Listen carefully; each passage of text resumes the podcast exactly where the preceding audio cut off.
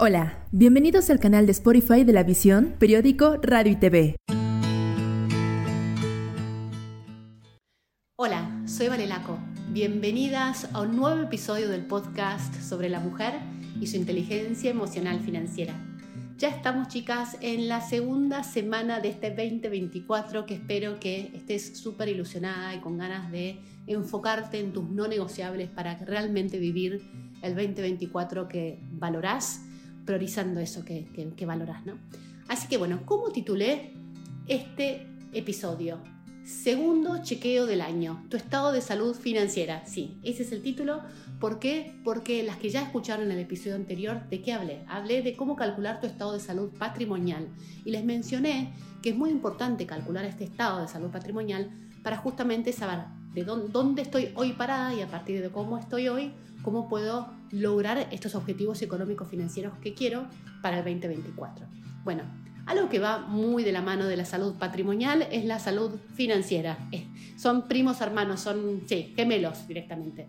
¿sí? Entonces es muy importante también entender tu estado de salud financiera para justamente a partir de ahí, sabiendo ambos estados de salud, o sea, la salud económico-financiera de cada una, puedas tomar decisiones más informadas y más estratégicas para cumplir con cada uno de tus objetivos para este gran 2024. Así que bueno, si estás lista, toma nota, lápiz y papel para, para, anotar ciertas ideas que te voy a compartir. Igual después te voy a compartir un link que, que, vas a tener mucha más información ahí también. Bueno, ¿a qué me refiero cuando hablo de salud financiera? Esto lo comenté en un episodio allá por septiembre del año pasado, pero siempre está bueno recordar, repetir. Una muchas veces escucha lo mismo y dices, ah, recién esta vez logré comprenderlo y también porque, de vuelta, estando en el principio de este 2024, es un muy buen momento para, para hacer orden y tener mayor claridad. ¿no? Entonces, nuestra salud financiera implica justamente tener dinero disponible, eso es lo financiero, inmediatamente para cubrir tus gastos diarios. ¿sí? O sea, es tener plata disponible, dinero disponible inmediatamente, no invertido en algo que recién va a estar disponible en un año, sino no, inmediatamente 24, 72 horas, ¿sí? Para poder hacer, em, para poder responder justamente a tus gastos diarios, como pueden ser las compras en el supermercado, pagar la electricidad, la obra social, la prepaga, el, esquema de salud, depende cómo lo, llamen en, tu país, para pagar el combustible, bueno, todos los gastos diarios que tenemos, ¿sí? Y también esta salud financiera nos permite este dinero disponible inmediatamente poder responder a imprevistos, como por ejemplo puede ser, no sé, uya, se rompió el lavarropas o uya, se me pinchó la goma, se rompió el neumático, entonces tengo que, eh, bueno, para mí el lavarropas es muy importante, obviamente que uno puede estar sin lavarropas y no puede estar sin auto, sin vehículo, pero son, son imprevistos que surgen que uno tiene ganas de poder resolverlos rápidamente. Bueno, esa liquidez, ese dinero que uno tiene disponible rápidamente nos permite poder responder a estos imprevistos y también a mí me encanta siempre poner el lado positivo, poder responder a oportunidades. Todo el tiempo surgen oportunidades, surgen oportunidades, por ejemplo, de invertir, que te dicen, ¿te gustaría invertir en tal negocio? ¿Te gustaría invertir en tal acción que eh, sabemos puede dar un gran rendimiento? Bueno, si uno tiene el dinero disponible para poder hacerlo, puede tomar esa decisión, si no, no. O inclusive unas lindas vacaciones, ¿no? O sea, cuanto mayor salud financiera una tiene, dice, sí, me puedo ir de vacaciones, buenísimo, hagámoslo, sin necesidad de recurrir a más deuda, ¿no? Entonces, eso sería la salud financiera. Resumidamente, tener más dinero del que necesitas para cubrir tus gastos fijos del mes a mes, ¿sí? Acá, volviendo al tema de la salud patrimonial, uno puede tener un muy buen estado de salud patrimonial, ¿sí? Uno puede tener casas, terrenos, negocios, cocheras, eh, joyas, piezas de arte, pero no tener un buen estado de salud financiera, no tener liquidez. Conocen gente que de repente, no sé, es dueña de campos, dueña de muchas casas y dice, no, no puedo salir a comer afuera porque no tengo plata, no tengo dinero, y vos decís, pero no entiendo. Y claro, lo que sucede es eso, su salud patrimonial puede ser muy buena, pueden tener muchos bienes, pero no disponer del dinero inmediatamente para cubrir eso. ¿Por qué muchas veces sucede esto en ese tipo de personas? Porque tienen gastos fijos muy altos para cubrir justamente todo ese patrimonio que tienen, las expensas de esas casas, el mantenimiento, etcétera, etcétera. ¿sí? También puede suceder lo contrario. Uno puede tener un muy buen estado de salud financiera, ¿sí?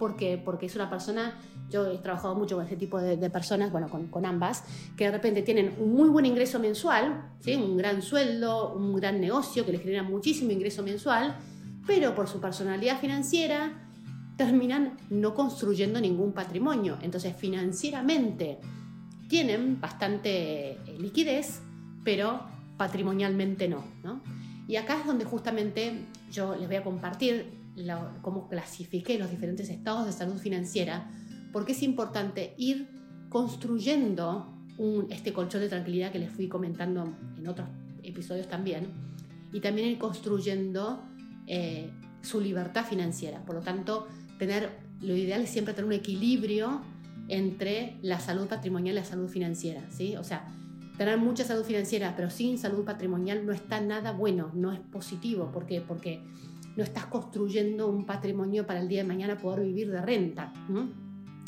A no ser, y acá pongo, por eso siempre es tan complejo el tema de las finanzas, porque depende de cada caso, a no ser que quien me esté escuchando me diga, bueno, vale, pero yo ya logré la libertad financiera, entonces tengo ingresos Em, mensuales muy, muy altos em, de ingresos pasivos y residuales de, em, no sé, de mis inversiones, de, mis negocios, pero bueno, ahí también está la parte del patrimonio, ¿no? O, bueno, también puede ser por, por, por ayuda que uno recibe de, de, algún familiar o lo que sea, ¿no? O sea, cada caso es un mundo. Pero bueno, vamos en al, denominador común, a la típica persona, ¿sí?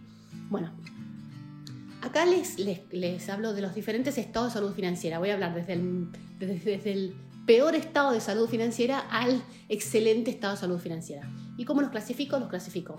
El más bajo es el estado de supervivencia financiera, que a propósito utilicé ese nombre porque estar sobreviviendo financieramente es muy gráfico. O sea, es una persona que está, justísima llegando o no llegando o endeudada, que la está sufriendo muchísimo. Después está el estado de estabilidad financiera, la palabra misma lo dice, ya estoy un poco más estable. ¿sí? Después está el estado de seguridad barra solidez financiera. Por supuesto que es mejor. Una cosa es estar estable y otra cosa es estar más sólida, ¿sí? financieramente hablando. Otro es el estado de libertad financiera que siempre les hablo, que es este estado en el cual una ya no necesita trabajar más, porque logró, a través de la construcción de su patrimonio, de sus negocios, generar ingresos pasivos o residuales em, y por lo tanto no necesita activamente trabajar. ¿sí? Luego debo mencionar el último estado, que es el de abundancia financiera, que es para él, no sé, 0, no sé exactamente cuánto por ciento de la población mundial, es aquella gente que ya es abundancia financiera, quiere decir, o sea, que no solamente logró la libertad financiera, sino que tiene tantos, tantos, tantos negocios, tanto eh, invertido, que mes a mes, o sea, la cantidad de dinero que genera es, eh, sirve para generaciones y generaciones siempre y cuando, por supuesto, esté bien administrado, ¿no? Entonces, por ejemplo, un Warren Buffett, ¿sí? Em, son, son tipos de personas que lograron la abundancia financiera. Cada uno de estos estados de salud financiera tiene sus propias características y hay acciones concretas que puedes realizar para mejorar ese estado de salud financiera. Para darte solo un ejemplo, el, estado, por ejemplo, de supervivencia financiera, que lo mencioné un poquito anteriormente, es la persona que no cuenta con un colchón de tranquilidad, o sea, no cuenta con dinero disponible para poder enfrentar imprevistos, como hablamos antes, se rompió la lavarropas, tengo plata para poder arreglarlo rápidamente, o oportunidades como em, me quiero ir de vacaciones, surgió un viaje con amigas y no, no, chicas, no puedo ir porque porque no tengo plata, ¿sí? O oportunidades de inversión o de hacer un negocio junto con otra persona, etcétera, ¿sí? Pero acá, por ejemplo, en este estado de supervivencia financiera, hay dos estados. Yo lo divido en uno que tiene ciertas fortalezas y el otro que, que, no, que está en una situación muy desesperante. ¿Qué cuál sería? La desesperante es la persona que ni siquiera logra cubrir sus gastos fijos porque o no tiene ingresos o los ingresos que genera son muy muy bajos y por lo tanto tiene que endeudarse para poder ir al supermercado, tiene que endeudarse para poder pagar la luz o está endeudada en ciertos servicios que no viene pagando hace tiempo porque no tiene el dinero para hacerlo. Es un estado de supervivencia financiera crítico, desesperante, que genera muchísimo estrés financiero. El otro estado de supervivencia financiera es, el, es la persona que llega justo a fin de mes, y esto tiene que ver con el patrón financiero que, que luego voy a hablar más, que tiene que ver de la neurodecodificación, ¿no? porque es que siempre llego justo a fin de mes y nunca me sobra la plata. Eso lo podemos trabajar individualmente mirando tus patrones, tu línea de vida, tu árbol genealógico, ¿sí? Em, pero bueno, no me quiero ir por las ramas. Volviendo a la supervivencia financiera, es la persona que sí, tiene ingresos, logra cubrir sus gastos fijos, pero no le sobra un dólar, un euro, un peso, nada. O sea, no le sobra dinero, un sol, ¿sí?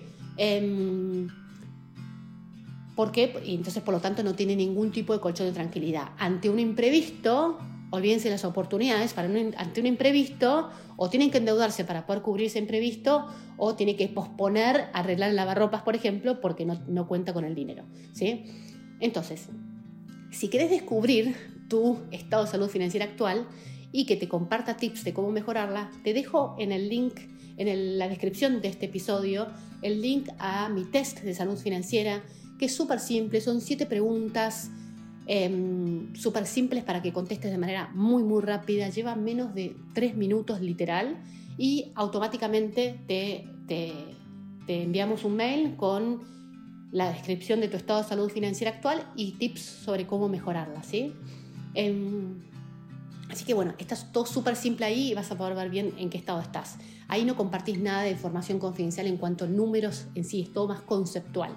Así que em, es, muy bueno y te va a ayudar un montón. Así que bueno, para ir finalizando, de vuelta, ¿por qué puse en el primer episodio y en el segundo episodio, episodio tu estado de salud económica y tu salud financiera? Porque es muy importante para lograr tu bienestar. Y si estás en estado de supervivencia financiera o estabilidad financiera, te recomiendo, pero enormemente, que te propongas como principal objetivo económico-financiero para este 2024 mejorar este estado de salud financiera. ¿Y por qué es que soy tan, tan tajante? Porque realmente tu estado de salud financiera es lo que mayormente impacta en tu salud emocional financiera, brindándote mucha tranquilidad en el mes a mes porque sabes que llegás, porque sabes que si pasa X o Z podés responder o muchísimo estrés realmente se sufre mucho, mucho estrés financiero cuando estás día a día viendo cómo cubrir tus gastos. ¿sí? He trabajado con muchísimas mujeres en ese estado. ¿sí?